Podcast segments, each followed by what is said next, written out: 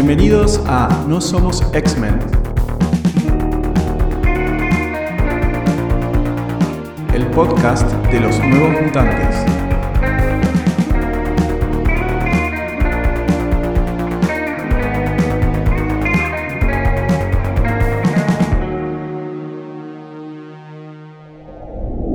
Buenas, ¿cómo andan? Bienvenidos a No Somos X-Men, el podcast de los nuevos mutantes. Ya llegamos a nuestro cuarto capítulo y como les comenté al final del anterior, hoy tenemos a una invitada muy especial, Jules, también conocida como Femimutancia. Hola Jules. Hola, ¿cómo andás? Bien, bueno, gracias por haber venido. Bueno, Jules es una historietista que admiro y quiero mucho y aparte es una amiga.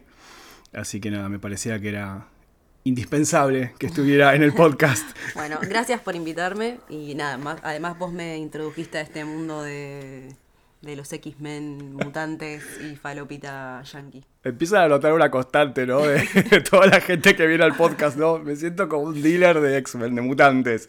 Y se acuerdan como habíamos dicho la vez pasada que así como Agustín sí o sí tenía que estar en el capítulo anterior porque era Nova Roma, en el capítulo de hoy vamos a hablar de un personaje que a mí me encanta, que es Iliana Rasputin, que es la hermana de Coloso de los X-Men. Y cuando pensé en este capítulo, no pude no pensar en otra persona que en Jules para que fuera quien, quien hablara de, estos números que vamos a ver. Por un lado tenemos el número 160 de Uncanny X-Men, que es del año 82, la miniserie Magic, la de Iliana y Tormenta, que es del año 83, y después tenemos un numerito de los nuevos mutantes, que es el que viene a continuación después de la miniserie. Te voy a hacer la pregunta de rigor que le hago a toda la gente que viene al podcast, Jules, es si vos, antes de que te diera este material para leer, conocías a los nuevos mutantes de algún lado. Em, sí, pero no. Como que en realidad, tipo, hay como eh, una película, una serie, no sé. Sé que lo vi, tipo, en internet, pero nunca, nunca accedí a una historieta de los nuevos mutantes. Exacto. Bueno, sí, la película es un poco quien creo que la mayoría tiene un poco de noción. Y de hecho, eh, Anna Taylor Joy, la actriz que es argentino-inglesa, la de las empanadas, hace de justamente Diliana Rasputin en la, en la película. De hecho, es de lo mejor de la película ella, en, justamente. Vamos a meternos ya en, los numeritos. Vamos a empezar con Uncanny X-Men 160. Este número está escrito por, obviamente, Chris Claremont, que es nuestro autor que siempre nos acompaña, y dibujado por Brett Anderson. Es una rareza porque Brett Anderson no venía dibujando la serie, estaba Dave Cockrum. Y vale aclarar que este número del que vamos a hablar es anterior al número del que hablamos con Ignacio en esta altura del partido los nuevos mutantes no existen dentro de la cronología de los X-Men. Todavía no, no, fueron incorporados como personajes en, la lógica. Em, tenemos un número donde los X-Men no están en la mansión, sino que están en una isla después de una misión que tuvieron. Y eh, la hermanita de Coloso, eh, Ileana Rasputin, que es la hermanita chiquita, es una nena que tiene unos 7 años, eh, está con los X-Men porque fue raptada en los, unos números anteriores por un villano que es Arcade. Y ahora Coloso la tiene a ella y no está con sus padres en Rusia, digamos, eh, Iliana. Deberían haberla regresado con sus padres, pero bueno, decidieron que era buena idea que una nena de 7 años se quedara viviendo con un grupo de superhéroes. Ya empezamos un poquito raro ya, ya viene un poco. Y además se nos suma otro componente para darle un poco el tono, porque creo que hay un tono medio de terror en todos estos números que vamos a ver, que Tormenta viene de haber tenido una situación re violenta con Drácula. O sea, los X-Men vienen de terror en terror, digamos. Entonces están bastante golpeados porque literalmente lucharon contra el Lord de los Vampiros. O sea, vienen en una. Hay una situación en la cual, mientras los X-Men están entrenando, porque siempre entrenan, a Iliana le empieza a llamar como una voz, ¿no? Y sí como una especie de voz que le dice, vení, Liana, vení. Sí, sí, sí, sí. No sabemos muy bien quién es. Eh, esta isla de la que estamos hablando es una isla que parece como antigua. Tiene una cosa medio, medio Lovecraft, medio Tulu, medio como de civilización antigua, que no se sabe si es otra dimensión. No es una isla tropical, es una isla muy como de, de algo que no sabemos muy bien qué es. Y hay, hay alguien observando a, a los X-Men y con un interés muy particular en, eh, en Iliana, digamos. Que estamos hablando de una niña de 7 años, ¿no? Sí. Eso... sí, sí, esa parte me, me, me cringió bastante, en, bastantes partes. Ah, eh, pero bueno, vamos a pensar en la inocencia. En la inocencia, claro. Eh, lo que ocurre es que Kitty se da cuenta, Kitty Pride eh, se da cuenta que, que Iliana desaparece y decide empezar a buscarla por la isla. Y de golpe. Que Kitty también era una niña. Kitty tiene 14 años en este momento, o sea, nos convengamos que tampoco es un adulto Kitty, ¿no? Pero bueno, esta cuestión de que Kitty siempre parece que tuviera 20 y pico y en realidad tiene 14 años, tiene. Es una niña, literalmente. Y Kitty se encuentra de golpe con un Nightcrawler, con un Kurt, pero que no es exactamente el Nightcrawler que ella conoce. Y nos damos cuenta que no es Kurt porque hay una situación muy desagradable donde ella lo abraza y él la manosea, la toquetea de una manera, y es algo muy impresionante porque esto nunca había pasado, en, por lo menos en los cómics, y es muy fuerte que Kurt, que es una persona que tiene un corazón muy noble y es un personaje que no tiende a ninguna de estas cuestiones, es un tipo que justamente se lo caracteriza porque tiene una relación muy respetuosa con todos sus vínculos afectivos con, con personas y con mujeres, de golpe la manosea a Kitty, que es una nena. Y es un montón es como, es un momento muy raro. Y creo que marca el tono un poco de lo que va a ser todo, lo que vamos a ver a lo largo de estos números. No sé qué te pasó a vos cuando viste ese momento, pero... Eh, sí, creo que enseguida como que te saca de, del código en el que pensás que estás leyendo el, cómic. Total. Te das cuenta enseguida que es como, ah, bueno, eh, este personaje está en cualquiera. Claramente también te da a entender que están en otra dimensión. O en algo distinto, porque este Nightcrawler no, no es el que nosotros conocemos. Ahí nos introducen a, Velasco. Velasco es un hechicero demoníaco. Él trabaja para los oscuros de Dark Ones. Como unas entidades, que es un montón. Y él básicamente, por haber hecho un par de cuestiones de, de búsqueda de poder y toda esta cuestión, queda atrapado en una dimensión paralela que es el limbo. Y tiene trabajando para él eh, a una criatura eh, bastante espantosa que se llama Sim, que es un demonio. ¿Qué pasa? Los X-Men eh, van, bueno, empiezan a hacer la búsqueda de esto y se encuentran con Sim. Y Sim, básicamente, el demonio, imagínense un demonio púrpura con un cuerno que parece una, como un jopo que tiene un chalequito. Y que es, por momentos es medio cartoon también.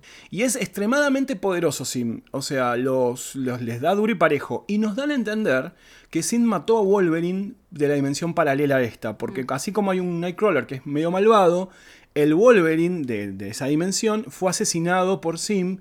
Al punto que Sim rompe una de las de las eh, garras de Wolverine y se la, se la clava al coloso eh, de nuestra dimensión. O sea, no está saliendo muy bien la pelea. Lo que sí empieza a pasar es que eh, a los X-Men los empiezan a teletransportar por unos discos de luz a donde está ocurriendo el conflicto principal, donde Kitty ya fue raptada por, por Velasco y la tiene como atrapada en una especie de crisálida de, de, vidrio. En, muy película de terror, todo porque le separa el esqueleto. Es, muy loco. Es muy fuerte, es muy medio Sam Raimi por momentos, es, es, medio tremendo. Que me interesa igual como a nivel técnico, como porque hay un par de cuadros eh, que como que se sale del, de lo que venía, del registro que se venía manejando. Bueno, eso, eso lo habíamos hablado con, con Ignacio, que es que hay una técnica en los cómics de esta época que separan los colores de una manera en cual el cian y el magenta y el amarillo los usan como tinta paralela para generar efectos visuales.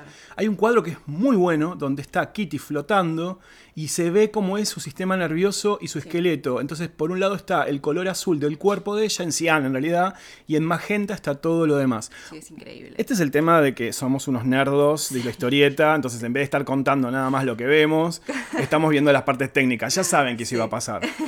Bueno, ¿Qué ocurre? Eh, bueno, en, toda esta situación, además se suma un personaje también de otra dimensión, de la dimensión paralela, que es la tormenta más vieja. Hay una versión de tormenta que ya no es una, la dama de los, de los elementos, sino que es una hechicera. Sí con, una poderes. Señora. Una señora, y aparte es algo que se venía un poco diciendo, es que Tormenta seguramente tenía una afinidad mística muy marcada. De hecho, eso se termina confirmando un tiempo después. Entonces, esta Tormenta más vieja, que hace tiempo que habita en el limbo y hace tiempo que viene luchando contra este Velasco, eh, los ayuda a los X-Men a liberar a Kitty y a tratar de rescatar a Iliana de las garras de, este, de Velasco aparentemente parece que lo están logrando. Ah, una cosa no sé si te diste cuenta, a Velasco le falta un brazo. ¿Te diste cuenta que no tiene un brazo? Ah, no me había dado cuenta. Se lo tapa siempre con la capa muy al estilo anime. ¡Wow! Sí, sí, sí, sí, Velasco no tiene un brazo. Eso es algo que Lucas se, Lucas se habla mucho, lo pierde en una aventura anterior. ¡Wow! No sabía. Sí, sí, sí. Sí, sí. Increíble. Sí, está buenísimo. Vas a ver que ahora vas a, ver todos los cuadros y te das cuenta que le falta un brazo. Maldición. Sí, sí, sí, sí, sí. Lo que ocurre es que eh, en un enfrentamiento medio final de demonios que quieren atrapar a los X-Men, los X-Men parece que logran rescatar a Iliana. Hmm. Pero cuando la sacan de esa especie de agujero o de, disco de transportación, lo que termina apareciendo es una Iliana de 14 años, crecida, eh, y bueno, eh, nos deja la gran interrogante. ¿Qué pasó con Iliana? Y algo con lo que también ah, nos quedamos ahí es con un amuleto que tiene tres piedras de sangre. Que Iliana lo tiene en su poder, digamos. Eso, eso ya no lo tenía antes de que entrara la dimensión de Velasco y aparentemente algo pasó donde pasaron siete años de la vida de ella dentro de esa dimensión. Y lo de, las piedras de sangre me parecía interesante, porque es como cómo, cómo se generan esas piedras de sangre.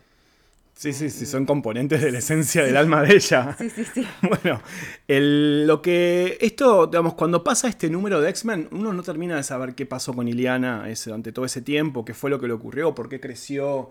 Digamos, es todo un, misterio. Y después, al, año, sale la miniserie Magic, eh, que, que, básicamente tiene, que es una historia sobre Iliana y, y Tormenta. Esta miniserie está escrita también por Claremont y está dibujada por John Buscema que es un clásico de la historieta, lo hemos nombrado varias veces, y está entintada por Tom Palmer, que es un intintador que falleció hace muy poquito, que la verdad que lo queremos mucho en la historieta norteamericana, y a mí me da un poco de melancolía pensar que dos de los dos de los tres autores de esta historieta ya fallecieron. Mm. Es como que hay una generación que se está yendo un poco de la historieta norteamericana ya a esta altura. La miniserie arranca con una Iliana ya adulta en la escuela de Xavier. Y con un nivel de drama.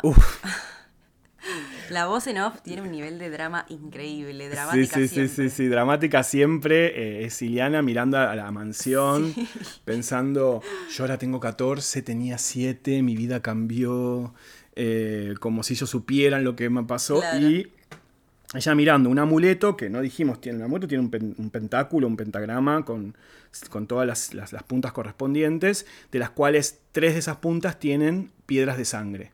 Y ahora vamos a hablar, como dijimos con Jules, qué carajo son las piedras de sangre y qué significan para Iliana esas piedras de sangre, digamos. El cómic nos retrotrae en el momento crítico, cuando los X-Men están tratando de volver a su dimensión y e Iliana es agarrada por Velasco. Y lo que, no, lo que vemos acá es qué ocurrió. Básicamente Velasco se la llevó a, a Iliana. Sí, y también cabe capaz destacar que en, esta, en este limbo eh, pasan los años y como que en la vida real, en la Tierra, eh, son segundos. Son segundos, exacto. Entonces como eh, al final de, este número de, los X-Men, Kitty está intentando sacar a, a Iliana del, limbo y como que la, o sea, por lo menos lo que yo entendí, que la está sosteniendo como que por un segundo la pierde y después cuando la recupera, más cuando la recupera, ahí está Iliana de 14 años. 14 años, o sea, lo que fue un segundos para ellos, para Iliana fueron 7 años de su vida. Claro. En el limbo, que ya dijimos que es una dimensión demoníaca, donde vive este tipo Velasco, donde hay demonios, es una situación donde imagínense cómo es la vida para una niña de 7 años atrapada en esa, en esa realidad. Lo que vemos es que cuando Velasco la, atrapa a Iliana, Tormenta, versión más vieja, la trata de rescatar, que es una hechicera, y vemos un ritual que hace Velasco donde, quitando la forma astral de Iliana, hace como una especie de proyección donde le hace crecer a Ileana en su forma astral, hace, le hace como envejecer, hasta que no solamente envejece, sino que cambia hacia una nueva presencia de ella como más demoníaca. O sea, básicamente le hace todo el proceso de corrupción a, esa esencia de, la proyección astral. Eso lo convierte en una especie de bola de energía, que es parte de su, alma, y con eso Velasco crea lo que sería la primera piedra de sangre. que tiene el amuleto de Iliana. Esto ya nos va a tirar una idea de lo que va a ser la miniserie, porque si la el amuleto actual tiene tres piedras de sangre, todavía faltan dos más. Y, qué pasó para que esas dos más estén eh, eh, básicamente por formarse dentro del amuleto este demoníaco, ¿no? Y me interesaba hacerte capaz una pregunta. Sí. Eh, me quedé pensando mucho con el tema de la proyección astral. Sí. Que es como una información y un conocimiento que, manejamos un montón, pero que es muy loco que, que sepamos qué es la proyección astral. Eh, como que ya se, se, hablaba de la proyección astral en la serie de X-Men cuando... Sí, porque el profesor Xavier, como es telépata, utiliza su forma astral mm. para hablarte. En, en realidad no es lo mismo, porque, a ver, proyección astral yo la termino de entender más como cuando los místicos... Claro, como un ritual. Un ritual donde sale su... su ¿Viste cuando dicen cuando te morís que vos te ves a vos mismo flotando? Es un poco eso, mientras que la proyección astral de Xavier, de los telépatas, es una proyección de su mente en el espacio. Es, es, como un gris que hay ahí. Yo acá lo vinculo más con lo místico y aparte creo que la proyección astral tiene algo que no es psíquica solamente, sino que es también tiene esencia de tu alma. Claro, exactamente. Hay algo medio ahí más metafísico, digamos, en juego. Eh, lo que vemos acá, que cuando, bueno, Tormenta está muy golpeada, porque Velasco es muy superior a Tormenta para, a nivel poderes, claramente, y aparece un personaje que no había aparecido, claro, habíamos visto.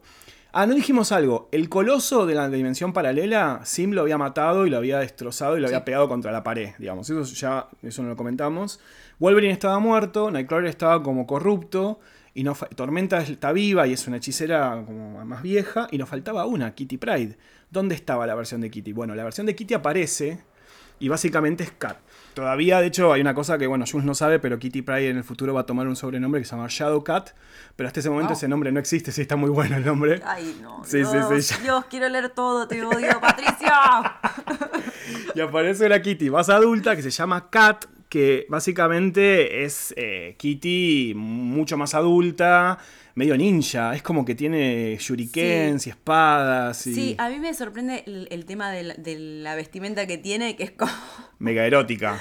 Sí, pero además tiene como el tiro en la axila, más o menos. es como increíble, amiga, que tipo puedas hacer esos saltos y que te quede todo el traje impecable. Sí, y que no te ahogues con. y que tengas como sensibilidad en esa parte. Sí, sí, sí. Es muy, es muy impresionante. Kat es un personaje que es muy violento, es como muy, es muy guerrera. Tiene una cosa medio como de guerrera de la tipo Conan, medio bárbara. Usa unas botas bucaneras bajas. Tiene una máscara que también está muy buena. O sea, el personaje está bueno. A mí, a mí me, copa porque, a ver, estamos entrando también en una dimensión donde ya no es tan superheroico la línea, sino es más capas y espadas lo que estamos viendo. Magia, espadas. Acá no hay tecnología. Misticismo, no hay tecnología. Eso es otro palo. Bueno, y nada, eh, acá sabemos que Kitty y. Va, Kat, Kat y, Tormenta son las mismas, o sea, se conocen, son amigas. Hay una rivalidad un poco, se nota que los caminos de ellas. Sí, son diferentes. Son diferentes, tienen visiones muy distintas. De hecho, Kat tiene una, idea de.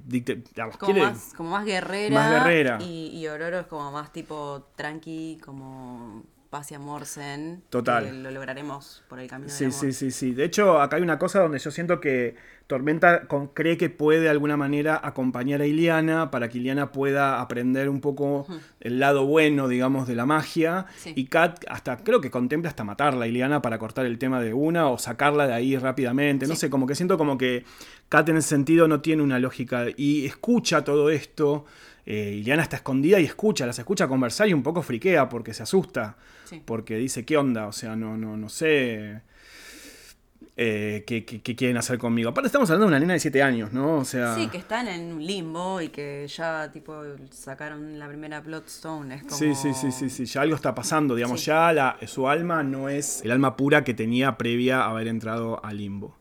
Acá de nuevo entramos a... Los efectos del limbo...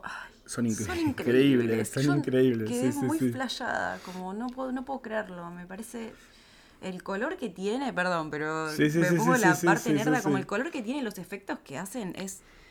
No. Es impresionante. No puede, ser, Es impresionante. Lo que, lo que pasa acá es que mientras está como descansando Iliana, Tormenta se mente en la mente de Iliana para ver cuánto de su esencia está corrompida por el ritual de Velasco. Entonces hay toda una serie de ondas como, de, como si fuera como energía ondulante y llega a una especie de castillo medio maléfica, siniestro. Sí, con, el cielo rojo. El cielo rojo, sí, sí, sí. y aparece Iliana hecha una especie de demonio en un caballo blanco con una capa que se está desarmando verde. O sea, impresionante la imagen, que es como una representación de la, corrupción que ya de su alma, el alma de una nena de 7 años que ya está corrupta. O sea, y hacia dónde va a proyectar esa corrupción.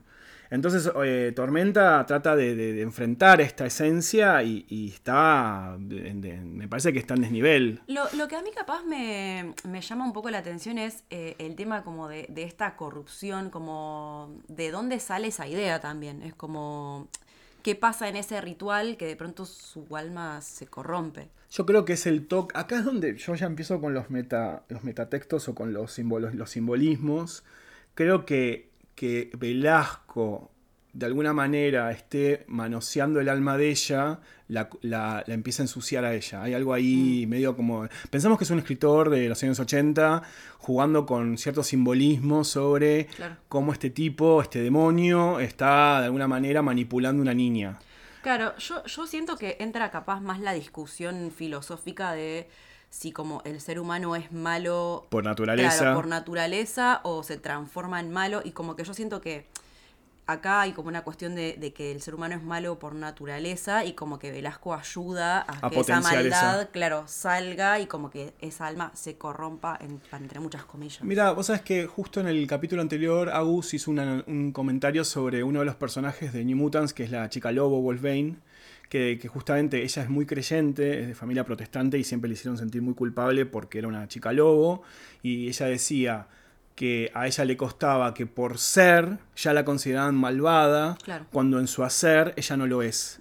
Entonces Claremont tiene una cosa recurrente sobre la naturaleza diabólica versus el, hacer y el hacer y el ser, hay algo ahí. Entonces dialoga un poco, me parece, con esto que estás diciendo y está piola que lo, que lo digas.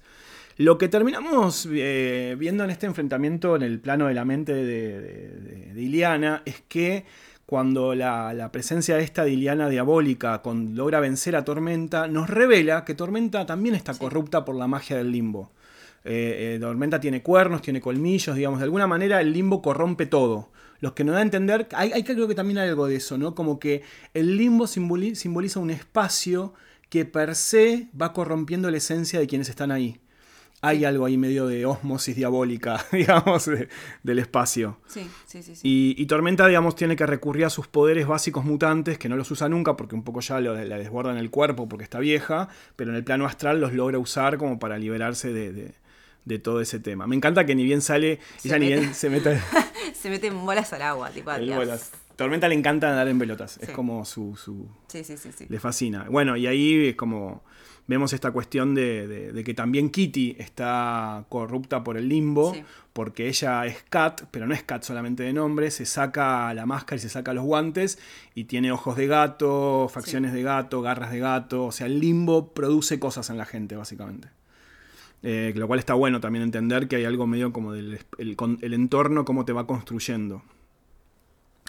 Em, después hay algo que usan mucho que es el simbolismo del jardín. Mm el, espacio donde Tormenta habita es un espacio un poco más amigable que el resto del limbo, que tiene que ver con la influencia de ella activa para que ese espacio no, esté corrompido por la naturaleza malvada del... Sí, es como una especie de jardín del Edén, una cosa así. Exacto, exacto, exactamente. Y vemos cómo algunas partes, bueno, acabo de nuevo, juegan con este tema de cómo se ve la esencia de las cosas, la proyección. ¿Qué te pareció toda esta escena de, cuando ellos empiezan como a ver el jardín en sí como es? Eh, me pareció muy simbólico, pero a mí lo que me hace, o sea, lo que no puedo creer es, la paleta de colores, perdón, sí, sí, no, no, no, pero, cómo, acompaña a, esa parte del relato. Es como que, no sé, de pronto eh, el, árbol es, es, violeta, como son cosas que parecen muy locas, pero como que el a diferencia de capas en la mente de Iliana, que de pronto había mucho rojo y mucho color ahí que te, te, hacía mierda como a la vista, pero al mismo tiempo era muy placentero. En este como que hay una paleta más de más, más eh, pastel que acompaña también a, una visita de la naturaleza. También. Claro, total.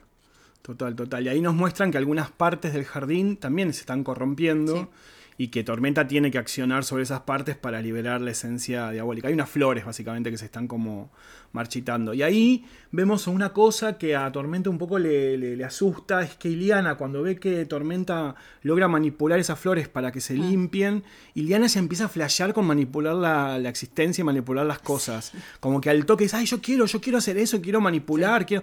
Y Tormenta se reenoja se reenoja, como dice, no, eso está mal, no, no puedes manipular las cosas a tu antojo. Medio como empezando a hablar de las lógicas de la magia y, el código de la magia, ¿no? Sí, es que es muy como que volvemos a mencionar que el personaje tiene siete años. Es una nena, claro, quiere jugar, ¿no? No es que tampoco... Eh, creo que ahí hay una, eh, hay una situación de extremos de situaciones.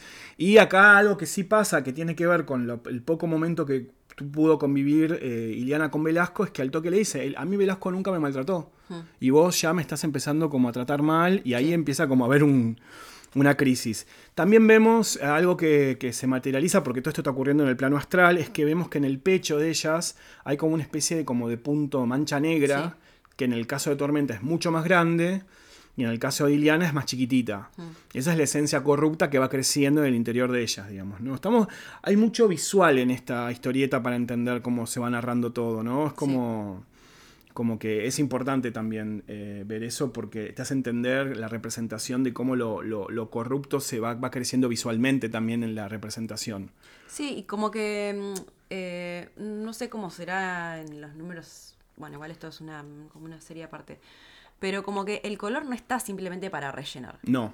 O sea, el color te transmite un montón realmente, como me parece como muy, muy loco eso, cómo está pensado. Y también es importante entender que, eh, bueno, todo esto gira en torno además de un roble, que es el árbol principal que estructura eh, el jardín. Y algo importante para mí que es clave en la miniserie esta, el entorno, el limbo es un personaje. El limbo de alguna manera va narrándote lo que está pasando visualmente.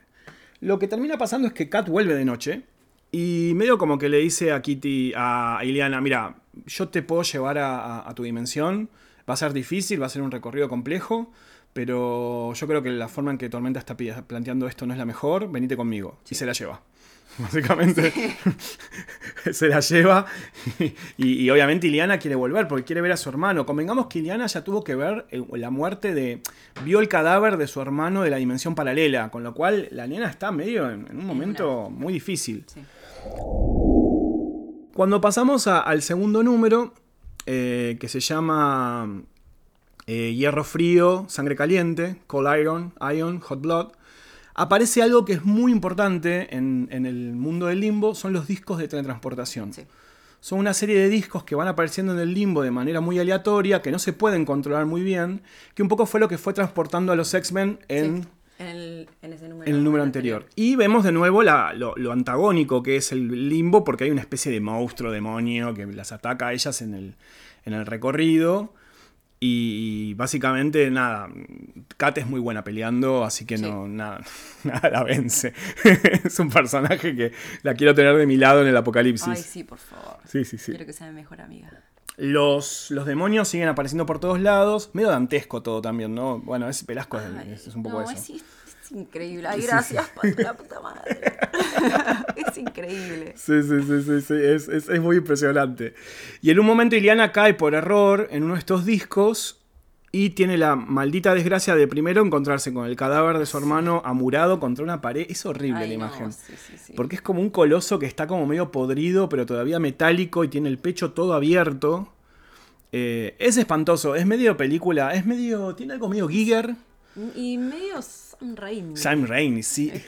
Sam Raimi tendría que hacer una película de esta miniserie porque es impresionante. Y nos vuelve a aparecer Sim, este demonio muy caricaturesco, fumando un habano, que tiene como un chalequito y un slip, un verde. Es, un loco. Es un loco, Sim.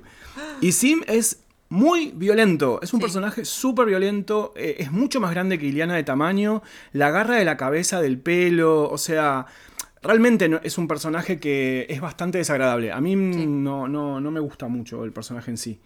Y eh, aparece Kat, que obviamente no se forma, no se forma una, y eh, la, la, logra recuperar. Acá descubrimos una cosa que es muy interesante y es que Kat como vieron que Kitty eh, entra en fase, entonces se vuelve transparente, perdón, atraviesa las cosas, el poder de Kitty en el limbo le permite atravesar la, dimensión también. Ella puede manejarse en el espacio y de golpe puede atravesar una pared y aparecer en, no sé, en un, en un cielo, por ejemplo. Entonces el poder de ella también tuvo un giro bastante interesante eh, eh, con respecto a lo que pasa en el limbo. Y otra cosa que también vemos es como el limbo eh, va cambiando constantemente y, siempre es como muy desagradable, es muy violento lo que vemos. Vemos como una especie de león demoníaco comiéndose un ciervo demoníaco, todo es como muy, muy de depredadores lo, que vemos. Un diente de sable gigante, dos cabezas, es como todo muy... Igual es muy Conan, yo siento que todo esto es muy película de bárbaros y... sí Va muy por ese lado. Acá Iliana puede ya ver un poco mejor en detalle lo, lo, sacada que es Kat. Digamos, Kat es medio salvaje y la ve sin la máscara también. Sí. Y la ve a Kitty adulta, convertida en Kat, que es muy distinta de la Kitty Pryde de 14 años que ella vio cuando era chiquitita. Sí, sí, sí. Em, y acá tenemos un momento de Rocky Balboa. Sí, es tipo. Eh, sí, eh, Rocky Balboa o Karate Kid. Karate Kid, es Karate Kid, es Karate Kid, sí, sí, sí, sí. Muy ochentas. ¿Qué se imagina que va a pasar? La va a entrenar, obviamente. Y con entrenamiento duro, o sea. De hecho, el diente de sable que, que Kitty mata lo, lo despelleja y le hace una mallita para que.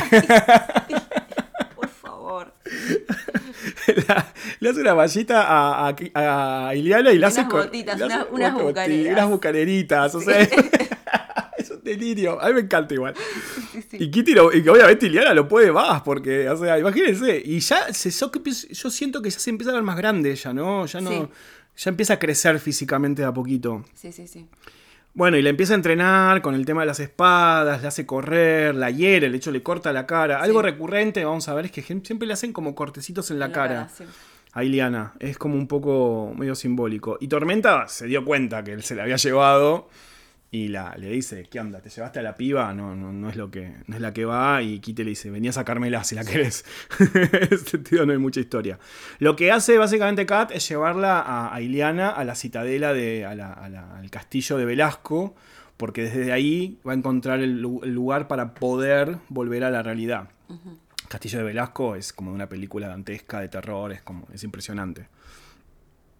Es medio como el Dante todo esto. Es sí, sí, es medio todo eso vuelve a aparecer el Nightcrawler demoníaco malvado, el que había manoseado a Kitty. Y se enfrenta a, ellas, pero bueno, no dura mucho el, el, Nightcrawler porque Kat lo mata.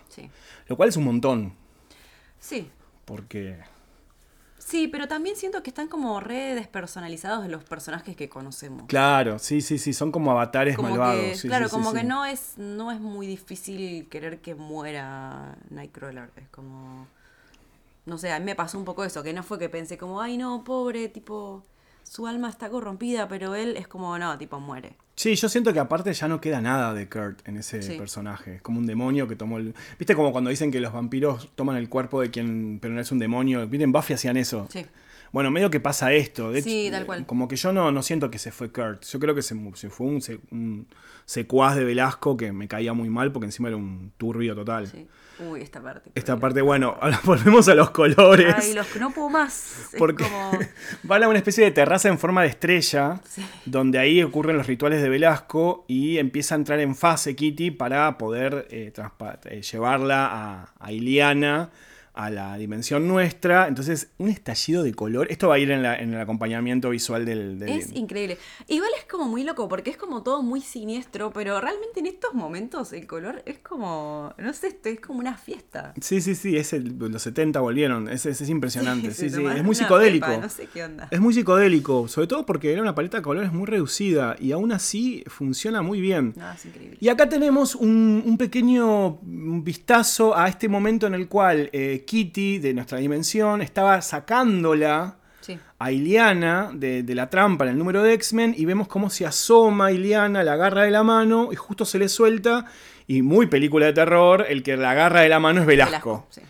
Que Velasco, digamos, no sé, bueno, ya lo describimos un poco, pero es un demonio hecho y derecho sacado del Dante. O sea, yo lo menciono porque está, es la referencia también, ¿no? ¿no? No es que tampoco es un delirio nuestro.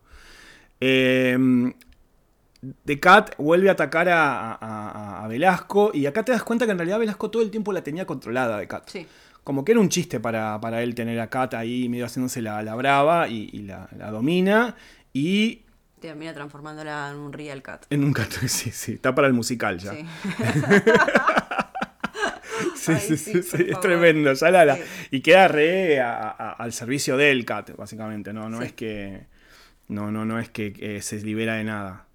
Ahí Liana entra como en un trance muy particular, eh, Velasco le da una daga ceremonial, y ella se corta la mano y lo que vemos acá es cómo se forma la segunda. Y vemos ya como el alma de Iliana se empieza a corromper más. De hecho, hay un cuadro de la mirada de Iliana con ojos rojos, como diciendo, Estás a un paso de... Ay, sí, por favor.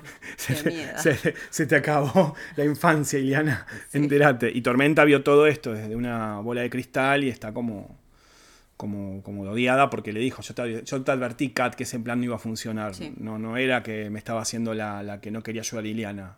Eh, porque también acá creo que hay una cosa, medio Deus Ex Máquina, que eh, Velasco es muy poderoso y controla mucho la dimensión. Entonces hay una cosa donde siento que él juega un poco a darles el... Muy demoníaco, muy el demonio eso, ¿no? De, Sí, lo que pasa es que también yo siento que, o sea, Velasco como controla esa dimensión y es como la representación del mal, cualquier cosa mínima con algo de, de- de mal que hagas, o sea, con algo de malicioso que hagas, Velasco ya te está controlando. Sí, sí, sí, básicamente. sí, Entonces es como, no puede fallar. es como muy difícil porque, o sea, ¿quién, quién puede ser bueno? Sí, yo siento que acá me cae una crítica sobre la construcción de la moral judio-cristiana, donde no hay márgenes para los grises, no hay márgenes, no hay, no hay, no hay gradientes en, la- en la- en el código ético de una persona. O sea, una niña de 7 años no la puede estar midiendo. Sobre todo una, una piba donde realmente no hizo nada, no había hecho nada Iliana hasta ese momento, no había tenido una situación, no sé, no había matado a su hermanito, ¿entendés? No había pasado algo Claro. que, le, que le pusiera en juego realmente su, su alma, por decirlo de una manera.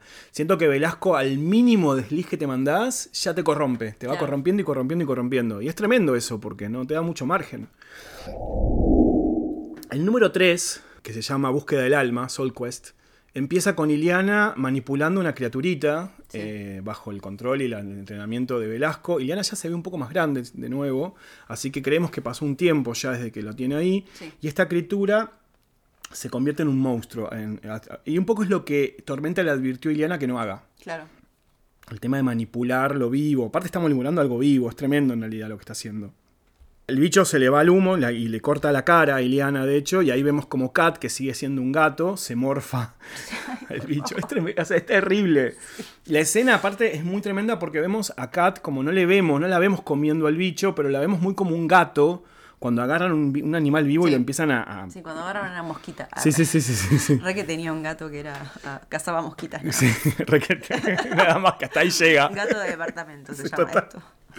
Acá lo que me parece, también que está bueno es que si bien eh, Iliana es la... eh, está... eh, su- su- es la, ¿cómo se dice? La pupila o no, la, la estudiante de Velasco, perdón. eh, Velasco medio que la, la- la somete a situaciones todavía re violentas porque Kat, que está muy salvaje y muy poco controlable, la mira a Iliana y medio que la quiere atacar Sí. y Velasco no la ayuda, la deja y la empieza a perseguir y la... y la la intenta atacar y la persigue hasta su cuarto. De hecho, a mí hay algo ahí. Yo, perdón, yo soy medio perspicaz con mis análisis. Pero me parece muy loco que la, la- la persiga hasta la cama. Me parece un montón esa imagen de que llega al cuarto y la, la, la acorrala en la cama. No sé, yo siento que ahí Claremont está como tirando todo el tiempo doble mensaje en lo que está hablando y lo que está contando. Que no lo puede decir por el Eh, Comic Code para mí. Como de. ah, De abuso, sí, sí, para mí hay algo ahí como medio extraño. Como Es de- que para mí en el primer ritual, cuando ella está como acostada y está Velasco al lado y como que él hace como esa proyección y ahí corrompe su alma, como que, o sea, medio que te da a entender un Sí, poco que hay eso un también. abuso, sí, sí, sí, sí. Hay algo ahí. Obviamente estamos, a ver, el resto lo refrescamos cada vez que hablamos de estos temas. El- el- en los años 80 el Comic Code no permitía tocar algunos temas, estaban prohibidos. Obviamente situaciones de abuso no se podían mencionar, pero siempre se codifica mucho la historia de Iliana como una situación de un- una niña abusada por un adulto y que el grooming y toda una serie de cosas que ocurren. Sí. Acá hay una cosa medio triste, es que, que por unos segundos Kat recupera su, su esencia de Kitty y tiene como un instante donde como vuelve a ser un poco más racional, pero bueno, nada, Iliana finalmente la, la- la rechaza y la, la expulsa del cuarto usando, usando su magia.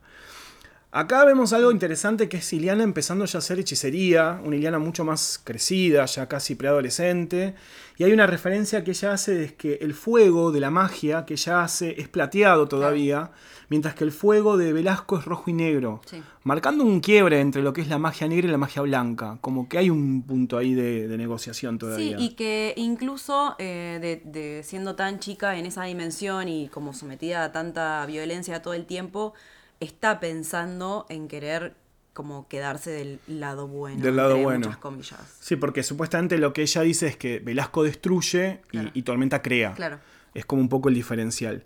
Y acá eh, hay una cosa que es que eh, Kitty, eh, perdón, Iliana empieza a intentar a recrear una bellota. Es como un poco su, su, proyecto de magia es crear una bellota y siempre fracasa un poco. Como con el punto que la tiene, explota en una mancha negra y recurrentemente vamos a ver cómo ella intenta todo el tiempo crear vida, crear algo ahí y siempre eso termina teniendo resultados no muy buenos. Sí, y la bellota, porque está muy conectada con el árbol de, de, de De, oro. Sí.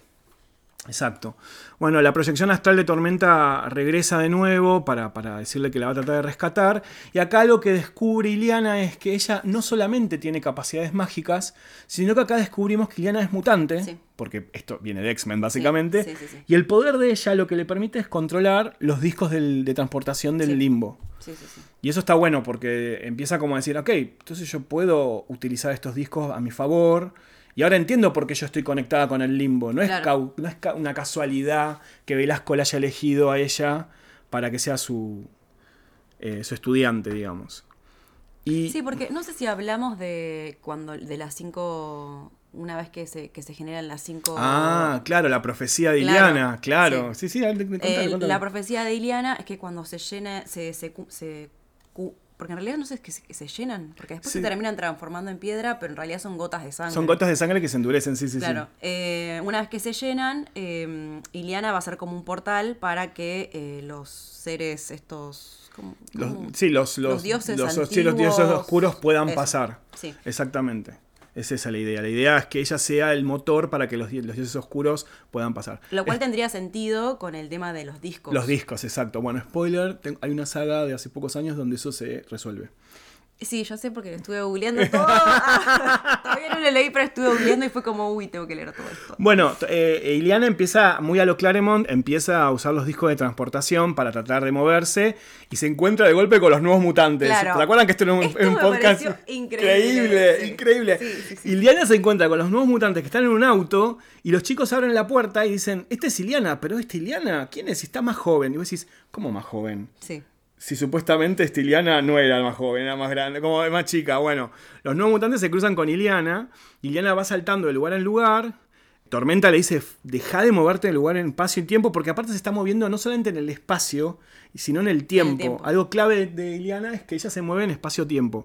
Y acá nos encontramos con una escena donde ah. Claramente ella... Sí, no. Bueno, te lo dejo a vos porque sé que esto es increíble. No, no, no. Donde está Tormenta con una, una ropa increíble peleando con Velasco y eh, Tormenta más joven. Sí, sí, sí, con el cresta. Ay, no, por favor, es increíble. Sí sí, sí, es como un traje de bruja, como medio, medio, no sé, medio leather, medio, no sé. Ah, es como todo. Bondage, es, como, es increíble. Siento que es como una lesbiana y un truelo sí, fusionado. es como, no sé, no entiendo qué está pasando, pero quiero. Tormenta con poderes, pero ya está media, se ve que está medio como en una, porque se la ve medio, medio hechicera, tiene orejas puntiagudas, como que está en el paso intermedio, ¿no? Más joven, no, es la, no es la tormenta bruja que habíamos visto antes, sino que es una tormenta más, más, más hechicera. Sí, y que en este enfrentamiento con, Velasco, como que termina ganándole, pero en realidad cuando Velasco supuestamente está muerto, eh, le empiezan a crecer a, Tormenta cuernos eh, y se termina como transformando en una especie de demonio. Exacto. Y como que ahí te da a entender de por qué Tormenta todo el tiempo le está diciendo a Liana como tipo no vayas por el camino de la violencia porque vas para mal. Claro. Y a todo esto, cuando ella cree que venció a Velasco, aparece Velasco y le dice, sorpresa, Y hay un dibujo increíble de una tormenta como agachada, encorvada, demoníaca, eh, hablándole a Velasco, que es impresionante. A una cosa que quiero aclarar, este número no está más dibujado por John Buscema, ya es Ron Friends el que dibuja. Mm. Lo que pasa que Palmer está entintando todo, entonces unifica mucho el estilo. Ven como un entintador hace magia en... Es increíble la tinta. La tinta es impresionante impresionante. Bueno, pobre Iliana ve toda esta secuencia, Sim la quiere agarrar y cuando finalmente logra volver al momento donde estaba originalmente, ve a una tormenta que la tormenta cambió de look y está como medio bucanera, no sé. Es raro este look, es raro. Este look acá cuestiono el gusto. es una tormenta, la vamos a poner el acompañamiento para que la vean. Es como si se hubiera vuelto una pirata. Sí, pero como una pirata hippie. Sí, es medio hippie, es medio setentosa, ¿no? Sí, sí, sí, es medio rara. Ella también viajó en el espacio del sí, tiempo. Sí, sí, sí, sí, viajó una. Eh, Kat está muy descontrolada. Eh, Iliana la, enfrenta a Kat porque ve que no va a matar a, Tormenta. y en una escena muy trágica, pero muy bien dibujada. Está muy increíblemente Es increíble, increíble. De nuevo tenemos esas anomatopeyas que cobran importancia. No, tremendo. Y Liana le parte el cuello a, a Kat y la mata. Sí, Entonces ya tenemos una escena donde, a ver, Kurt ya murió. sí. Kitty ya murió. Del grupo ese, de la dimensión paralela, la única que queda viva es Tormenta. Ah, porque lo que no dijimos es que este grupo paralelo de X-Men, que están todos corrup- corruptos, ellos sobrevivieron para que la Iliana de ellos pudiera volver a la realidad. Y es lo que pasó al revés en nuestra realidad, digamos. Eh, Velasco, bueno, t- t- trata de, de- de, obviamente seguir con todo, todo el ritual y finalmente eh, le toma la- el alma a... Le dice como, como que ya está condenada Iliana, no hay mucha salvación. Y Tormenta está al, al borde de la muerte. Sí. O sea, no hay mucho más. O sea, no hay mucha salida en este momento, me parece, para, para Iliana. Tengo la sensación. Llegamos al último número de la... Que de la tiene una miniserie. tapa tremenda. ¿Quién hizo Tremenda. Brett Lewins. Por favor, Brett Lewins va a ser el dibujante de los New Mutants durante mucho tiempo. Eh, Ignacio Benaverri es muy fanático de él. Yo me hice, o sea, esta Sí, sí, sí, sí, la rompe toda. De hecho, Brett Lewins dibuja el último arco argumental de Iliana en esta serie. Ah, entero, no. que se llama Inferno. Así que eh, sí, sí, sí, sí. Esta etapa es muy buena. Es Iliana demoníaca flotando con la No, es espada. hermosa. Bueno, va a aparecer la espada. Va a aparecer la espada de Iliana. Prepárense porque viene un momento muy impresionante. Bueno, lo que vemos acá es cómo eh, Velasco le da una daga para que sacrifique a, a Tormenta. Tormenta sonríe, lo cual nos, Sí. nos desconcierta un Ah, poco. yo- sí. Como, bueno, ok. ah. Sí, sí, sí, sí, sí, sí. Es una cosa medio terrible. Hay una cosa medio de odio y amor que siente Iliana por Velasco. Es medio como, ella tiene como un amor por su abusador. A mí me, me, me- me- Sí. me- me resonó un poco eso. Sí, pero... también a mí lo que me parece muy loco es como la, la voz en off todo el tiempo de ella, de como queriendo hacer cosas y no queriendo, como es muy loco, y que también como esa voz, esa voz en off, como que los colorcitos de los, Cambia. de los cuadros van cambiando, lo cual, no sé, yo lo interpreto como que es ella todo el tiempo mutando, o sea, básicamente dentro de esa dimensión, como no entendiendo muy bien de qué es lo que quiere, porque, no sé, te entiendo que también es como un, un personaje que es muy, es una niña en medio de un montón de situaciones violentas y es como muy difícil también encontrar como una, una claridad de reflexión ahí, es Sí, como sí, sí. todo es para allá, hay que resolver las cosas ya y listo. Y aparte convengamos que ella ya hay dos partes de, o ya llegamos a la tercera o no, dos- hay dos partes de su alma que ya están tomadas por el medallón, Sí. con lo cual hay una parte donde todo esto le empieza a seducir a ella. Y además, a ver, aclaremos una cosa, es una chica que la mitad de su vida la vivió más o menos normal, si queremos, y ahora la otra mitad de su vida fue en este lugar demoníaco, con lo cual ya los parámetros de que ella tiene para algunas cosas no son los nuestros, digamos. Ella eh, vive eh, influenciada por un montón de situaciones que obvio que van a tener que ver en su forma de accionar. No es fácil lo que le está pasando a ella. Bueno, y ocurre lo, que, lo inimaginable, y es que finalmente Iliana sacrifica a Tormenta, Sí. la, la mata. Y eso activa los poderes elementales de Tormenta de una manera que empiezan como a hacer destrozos en el, en el infierno. Igual no la termina de matar, creo que le da como un golpazo y después se la lleva a, a- a Tormenta. Ah, no, sí, la mata, Sí, sí, la, la mata, la mata, la mata. entierra en el, en el Eh, jardín. En el jardín, claro. la- y se transporta, se escapa de Velasco. Bueno, todo este tema como de el, el- el tironeo que tiene Iliana entre el hacer, el deber, lo que debería, Sí. lo que quiere, el deseo. Tipo, hago lo que digo, hace Velasco, pero ni bien veo que los poderes de Tormenta aparecen. Se escapa con Tormenta y dice, no quiero que mi amiga muera acá, no quiero que quede acá esto. Sí, y como que hay un espacio muy poquito para que también Iliana descubra como cuál es su identidad y qué es lo que realmente quiere hacer. Como que todo el tiempo está teniendo que seguir eh, la- los dictámenes de dos adultos muy diferentes y, y está medio todo el tiempo peleando con eso, como diciendo, bueno, o sea, tengo que ser mala o tengo que ser buena, no sé qué onda, pero nunca puede como tener un espacio para decir, bueno, quién soy y qué es lo que quiero hacer y qué es de lo bueno lo que quiero agarrar y qué es de lo malo lo que quiero agarrar. Exacto, exacto, exacto, exacto. Entonces cuando está ahí como en el, en el jardín enterrando a, a Tormenta está como medio en una porque también es, de pronto también es por un segundo que se encuentra sola y como ni idea, o sea, no sé qué está pasando. Sí, eso me parece que es clave lo que decís, esta cosa de que constantemente le dicen lo que tiene que hacer y ella no tiene ningún momento como para poder sentarse un segundo a pensar qué es lo que quiere ella realmente. Sí, ¿qué es lo que siente? ¿Qué es lo que siente? Bueno, cuando le entierra a, a Tormenta, en una secuencia muy Sam Raimi, como dijimos, sale un zombie de Tormenta del... Sí, como tipo un personaje tipo de salido de un disco de Iron Maiden. El Iron Maiden, sí, sí, sí, sí, es el bicho de Iron Maiden totalmente. Se va con ese look hippie, no entendemos nada lo que estamos viendo. Es un viejo hippie que te agarra en el medio de las calles de Con ese jean. Con ese muy raro. Y también la empieza a perseguir un coloso que no sabemos dónde salió. Aparece un coloso que la empieza a perseguir. Se transporta a ella y no sabemos si es parte del limbo manipulándola. A mí no me queda claro esto. Si es el limbo jugando con la mente de ella o no. Pero ella Sí, logra transportar. Es el limbo, Sí. es pesadilla tipo Freddy Krueger Sí, esto. y la transporta a ella a la granja donde vive su familia en Rusia.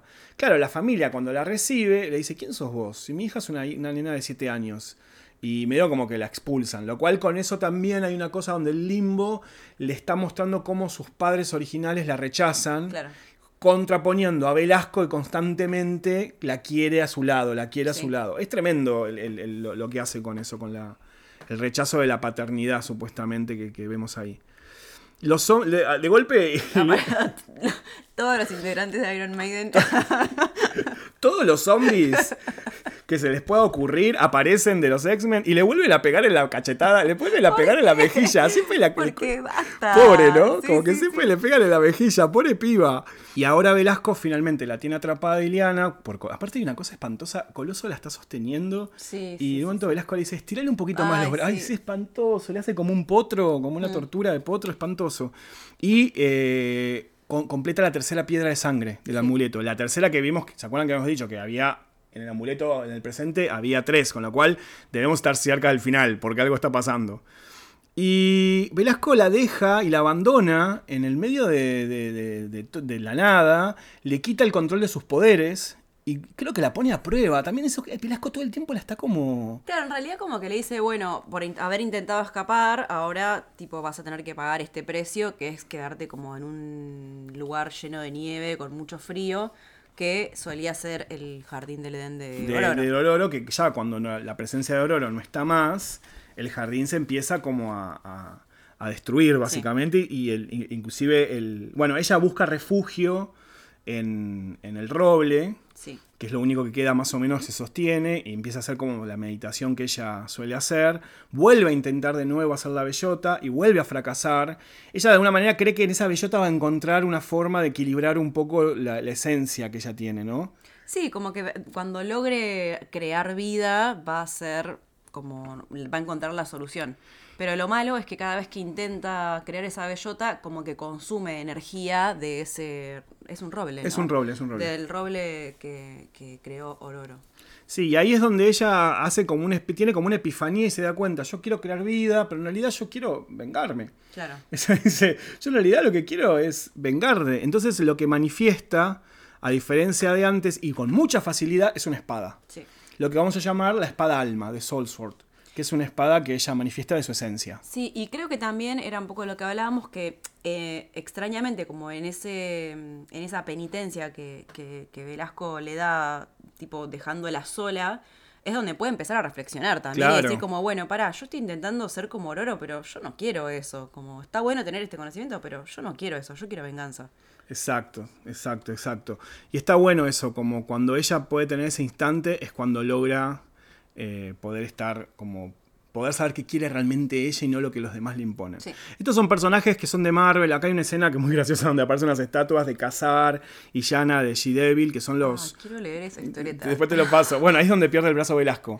Ahí va. Que son como los enemigos históricos de Mm. Velasco, que bueno, ahí Iliana aparece, destroza las estatuas rápidamente. Y lo que nota Velasco es que Iliana con la espada y los discos está mucho más piola y más canchera, como que está mucho más en su elemento. Sim se va de nuevo contra ella y cuando Iliana lo ataca, Sim lo hiere re mal a Sim. Sí. Y acá como que empiezan a sentir miedo todos, como que dicen, ah, pará, esta piba Se picó. se picó, se picó fuertemente. Y Velasco se da cuenta que no la puede controlar. Y a medida que Iliana más fuerza tiene y más, es- más poderes tiene, más demoníaca se vuelve. Y Velasco se empieza a volver Más, humano. Un loco Velasco humano. Velasco no está Sí. bueno de humano, quiero que lo sepan, no, no es muy divertido. Y a mí esto me hace espejo con la pelea de la tormenta joven, que lo mismo había pasado. ¿Te acordás que peleaba con Velasco, lo iba derrotando y ella se iba volviendo cada vez más demoníaca, la, la- la- la que vimos antes? Sí, pero ¿sabes qué? Yo creo que la diferencia entre Iliana y Tormenta es que eh, Tormenta no se podía amigar con esa idea de venganza y querer tomar Claro. todo y como que le gustaba el poder. O sea, Tor- Tormenta todo el tiempo era como, no, tipo, no vayamos por ese camino. Y acá Iliana es como, sí, quiero venganza, quiero poder y me encanta. Y creo que en base a poder aceptar como esa parte mala, eh, ella puede como dominarla también. Sí, de hecho ella dice que está forjada por los fuegos gemelos del, duelo y la furia. Y de esa esencia nace otra identidad de ella que es de Darkchild, la niña oscura. Que eso es algo que le va a acompañar mucho a, Iliana, que es eh, un poco eh, su, su, esencia en sí. Bueno, acá cuando está a punto de matarlo a Velasco, Iliana sí tiene un momento de reflexión y decir, che, bueno, todo bien. No sé si lo quiere matar. No sé si lo quiere matar, no hace falta. Y yo banco un poco esto, como que lo deja estar, como diciendo, ni siquiera te mereces que te mate, sos una persona desagradable y la verdad que lo que yo quiero es volver con mi gente y estar en paz con mis cosas. Velasco no lo puede creer, porque si dice, ¿cómo? ¿Cómo? No me dejes acá como... Sí, y me parece interesante porque no es en un plan de de empatía. Porque no. no es que dice como, ay, uno, bueno, Velasco, vos tal vez no te voy a matar porque no sos tan malo, sino es como, no te quiero matar. Nada más. O sea, ni me interesa qué onda vos, pero yo lo que estoy sintiendo en este momento es que no te quiero matar. Podría matarte, pero no me dan ganas. No me dan ganas, exactamente. Me parece que está buenísimo eso. Y ahí Liana, con, con su medallón y con su espada y sus controles, se teletransporta finalmente del limbo a la Tierra. Y acá hay como una. lo cruzan. Y finalmente ahí es cuando vemos la imagen esa del número de X-Men donde sacan a un Iliana eh, más, más, grande. digamos. Acá eh, termina la miniserie de Magic y pasamos al número de New Mutants. Y lo último que vemos es el número 14 de New Mutants. Este número sería donde empieza la miniserie de Magic. ¿Se acuerdan que empezaba con ella mirando a la escuela? Y lo que vemos a esa Iliana viendo a los New Mutants jugando eh, en, en la nieve eh, después de que el profesor Xavier supuestamente terminó las clases más temprano y los mandó. Acá no, bueno, eh, hasta ahora Jules no los había visto, los New Mutants, hasta este momento. Los había visto en, cuando aparecieron en el, auto, pero no, sabía, no sabía quién eran. Y tenemos justamente a Mara, que es la más nueva, que acaba de entrar, que entró en el capítulo anterior, y tenemos a, vamos con el recuento, Cannonball, Sunspot, Wolfbane, Mirage, que ya se llama Mirage, creo Dani, no se llama más Psyche, y eh, Psyche y Magma, que es la nueva integrante bueno, una, pavada, Dani empezó, sigue siendo esto de mostrarte cosas para hacerte sentir bien. Y nos dan a entender que Roberto y Amara tuvieron algo bajo una palmera. Eso es un datito de color ah, que dice, después pregúntale a Roberto qué pasó bajo una palmera. Lo que vemos acá es que el profesor Xavier eh, detecta que hay algo que pasa con Iliana, como que hay algo medio turbio en Iliana, lo cual nos da a entender que Iliana, porque aparte de algo que tenés que saber Jules es que eh, eh, después del número 160 a la actualidad Iliana estuvo en la mansión interactuando todo el tiempo. Y ya Iliana varias veces sabía, le quiso leer la mente y no pudo. Mm. Iliana medio picarona le dice, me pasaron cosas en el limbo, lo mm. cual nos da a entender que Iliana no contó mucho de lo que pasó durante estos siete años. Dio a entender cosas nada más, no el todo. Igual que pesado. O sea, dejala que la chabona cuente cuando quiere. Bueno. Dejá de intentar leerle la mente, amigo, dale. Pará un poco. Tu, amigo, tu amigo Agustín, que estuvo en el podcast anterior, hizo mención sobre la obsesión que tiene Xavier de controlar a los personajes femeninos constantemente, sobre todo cuando son muy poderosos y no sabe qué está pasando. Esta obsesión que tiene como de salvar a los personajes femeninos. Sí, sí, sí, sí, dale, deja de ser tan controlado. Es un bajón. Xavier aparte está como re perturbado porque no le puede leer la mente y no le copa nada. Y los chicos lo ven muy como medio triste, entonces planean hacerle una fiesta a Xavier como para relajar la cuestión. Aparece Sim entre las sombras melodiando a los chicos y este, Stevie Hunter los lleva al shopping este que hemos ido varias veces otros números. Y se encuentran con Diana. ¿Se acuerdan de Diana de los primeros números? Diana, Diana tiene una obsesión con Rain. Para mí Diana le gusta de Rain, pero bueno, nunca lo vamos a poder validar eso. Los chicos están comprando cosas para esta fiesta y Xavier se queda solo y en eso aparece Sim. Sim se ríe mucho en la cara de, Xavier porque le dice, yo ya maté a varios de tus estudiantes porque claro, mató a los X-Men de la dimensión paralela. En paralelo, eh, a todo esto, los New Mutants todavía no saben si Liana tiene poderes, porque nadie vio a Iliana usar sus poderes. Y, y hace un comentario que está muy bueno, que es que le hace acordar a Selene. Selene es la villana del arco anterior, que era una ah. sacerdotisa mutante que sacrificaba a jóvenes y que es, medio bruja y medio mutante. Entonces Magma la abuela Iliana y dice, me parece que esta piba tiene algo medio... Y medio como que da a entender que todos le tienen un poco de miedo a Iliana. Como que hay algo en ella que, les perturba. Bueno, Iliana entra a, la mansión y, y Sim le, hace una emboscada y sus poderes se activan de golpe como para tratar de salir de ahí. Y ahí vemos la escena. La escena, sí. Es muy bueno eso que hizo Claremont. Eso fue como. Muy bueno. La escena del auto que aparece en la miniserie, cuando Iliana se está transportando y ve a los New Mutants, Claremont como que ya tenía, ya tenía todo planificado. Todo planeado, todo planeado. Por Dios, ese nivel de planificación me sí, seduce. Sí, me seduce mucho. Creo que es lo mejor de todo este número, de hecho, esto. Sí, sí, sí, sí, sí, sí, es muy increíble. Vemos a los New Mutants transportándose al limbo, ven a la Iliana joven de la escena de, ese número y después vuelven a aparecer y van contra Sim. En la tradición de los New Mutants, ¿creen que le va bien a los New Mutants cuando luchan con Sim? Pues no, mi ciela. Como siempre, los New Mutants, siempre que se enfrentan con un villano nuevo, les va recontra mal en la primera escena. Y acá. Porque no hacen trabajo en equipo. Porque no hacen trabajo en equipo. Y acá yo quiero volver a decir que claramente Danny Moonstar se está perfilando como la líder del equipo, porque es la más calculadora, le usa los poderes. Ya sabemos que Dani está cada vez más canchera con los poderes, ya no le pasa tanto esta cosa de perder el control y que te manifiesta tu mayor miedo delante de todos tus amigos, que era un bajón. Y Magma, que también muy rápidamente está aprendiendo a usar sus poderes, alinean con Dani para enfrentar a, Sim. Lo que está muy bueno que cuando Dani le manifiesta el mayor miedo a Sim es Velasco. Un Velasco gigantesco. Pero ese Velasco transmuta a Darkchild. Se convierte en una especie de Iliana más adulta, mucho más adulta que ahora y que es muy parecida a Velasco. Me encanta esta versión demoníaca de, Ah, el dibujante de este número y el dibujante del número anterior de, de, Magic es de Sal Buscema. Sal Buscema entintado por Palmer en el número anterior y Sal Buscema no entintado por Palmer en este y es muy distinto el dibujo. Es notoriamente mucho más livianito me parece el dibujo en estos números. Bueno, no tiene mucho sentido que nos detengamos en la pelea porque obviamente a los New no le va bien contra Sim. Magic y, bueno, Magic se va a ser el, nombre código que va a asumir Iliana cuando se vuelva miembro de los New Mutants. Iliana y Stevie Hunter, la profesora de danza y tutora de los New Mutants, es perseguida por Sim. Y finalmente Iliana reacciona y empieza a usar sus poderes, su magia y su espada para enfrentar a Sim. Stevie está viendo todo esto y medio que no la cree lo que está viendo. como que dice pará, vos tenés todos estos poderes, vos venís de una dimensión demoníaca, tuviste un tipo que te tuvo atrapada en la dimensión, este demonio trabajaba para él, como que es un montón la información que tiene que absorber eh, Stevie de golpe. Y Iliana agarra la espada, porque acuérdense que la espada sí lastimaba a, a Sim. Ahora vamos a hablar una cosa sobre la espada, que es algo que se, después es parte del canon de la serie. Y Sim le dice, mira, Velasco desapareció, el limbo está a tu disposición, y Sim empieza a trabajar para Iliana, básicamente. Entonces, los que van a entender es que Iliana es la dueña del limbo en este momento. Y Stevie ve todo esto y, y como, ¿qué? ¿qué está pasando? Y en ese momento Stevie, el Sim te dice, che, la matamos a esta porque sabe mucho. Iliana dice, no, no, no, no, la matemos. Y lo que vemos muy sutilmente es que Iliana le hace un hechizo a Stevie para que pierda la memoria. O sea, Iliana no se le mueve un pelo. Sí.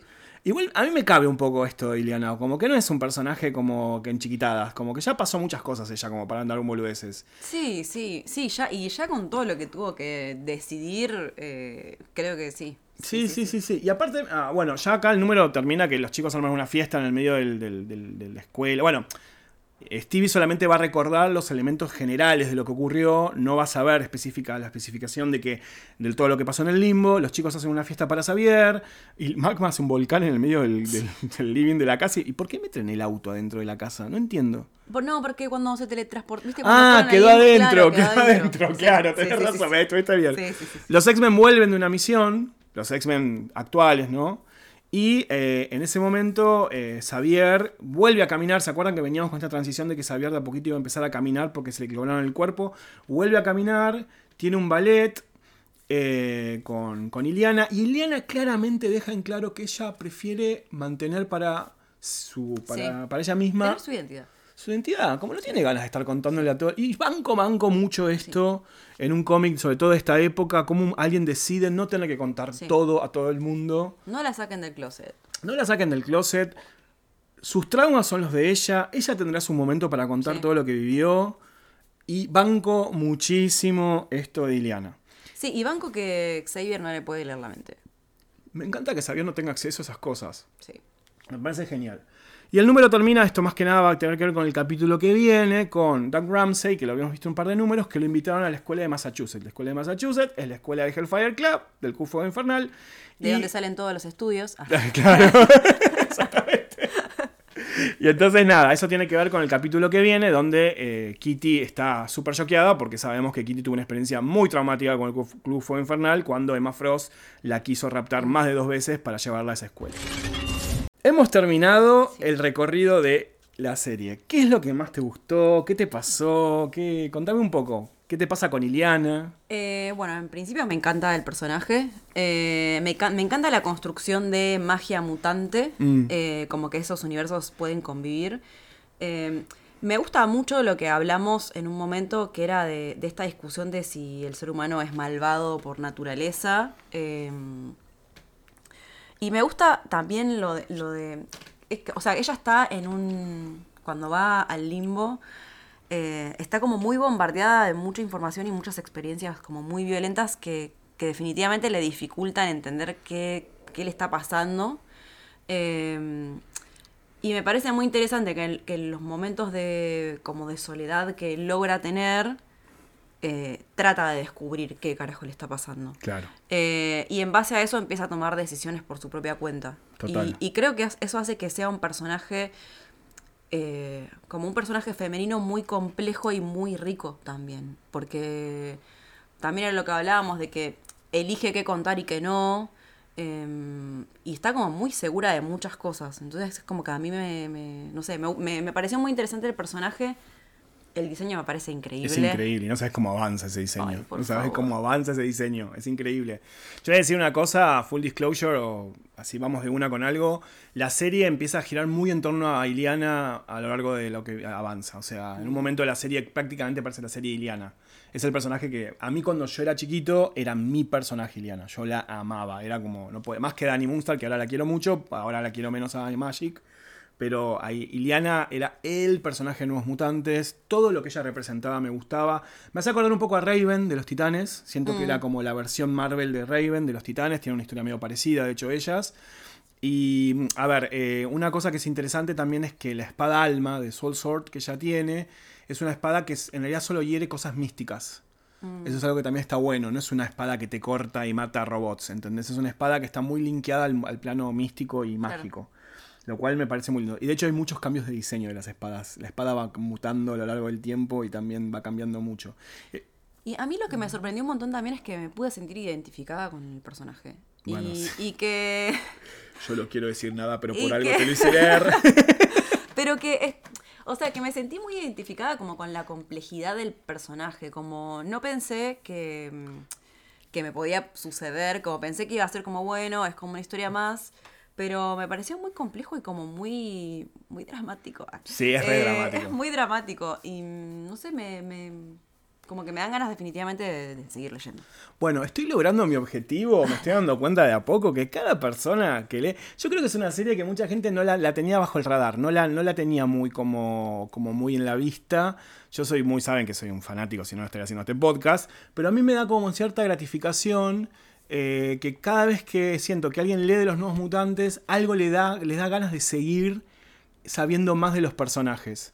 Y me parece que eso habla mucho del crédito de Chris Claremont como escritor. Creo que es un tipo muy, muy inteligente como, como escribía. Sí, em, creo que a mí me hace acordar un poco capaz a, a algo eh, que hablé en un momento con Ignacio, que, Ignacio con Ignacio Minaberri, perdón, eh, que era como cómo, Ignacio creaba sus personajes, porque me llamaba la atención eh, que pudiera ser como personajes tan complejos,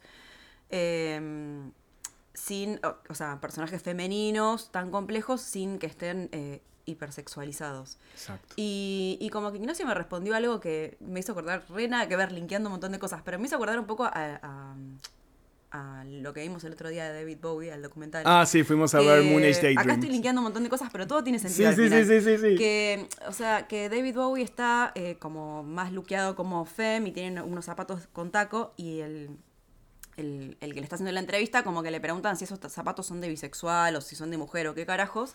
Y como que David Bowie le dice como, son zapatos. Son zapatos para los pies. Son zapatos para los pies. sí, sí, sí. Y, y, como que me hace acordar mucho a cuando le pregunté a Ignacio, a Ignacio Minaberri lo mismo, como, bueno, ¿cómo hiciste para crear un personaje tipo femenino tan complejo y no sé qué?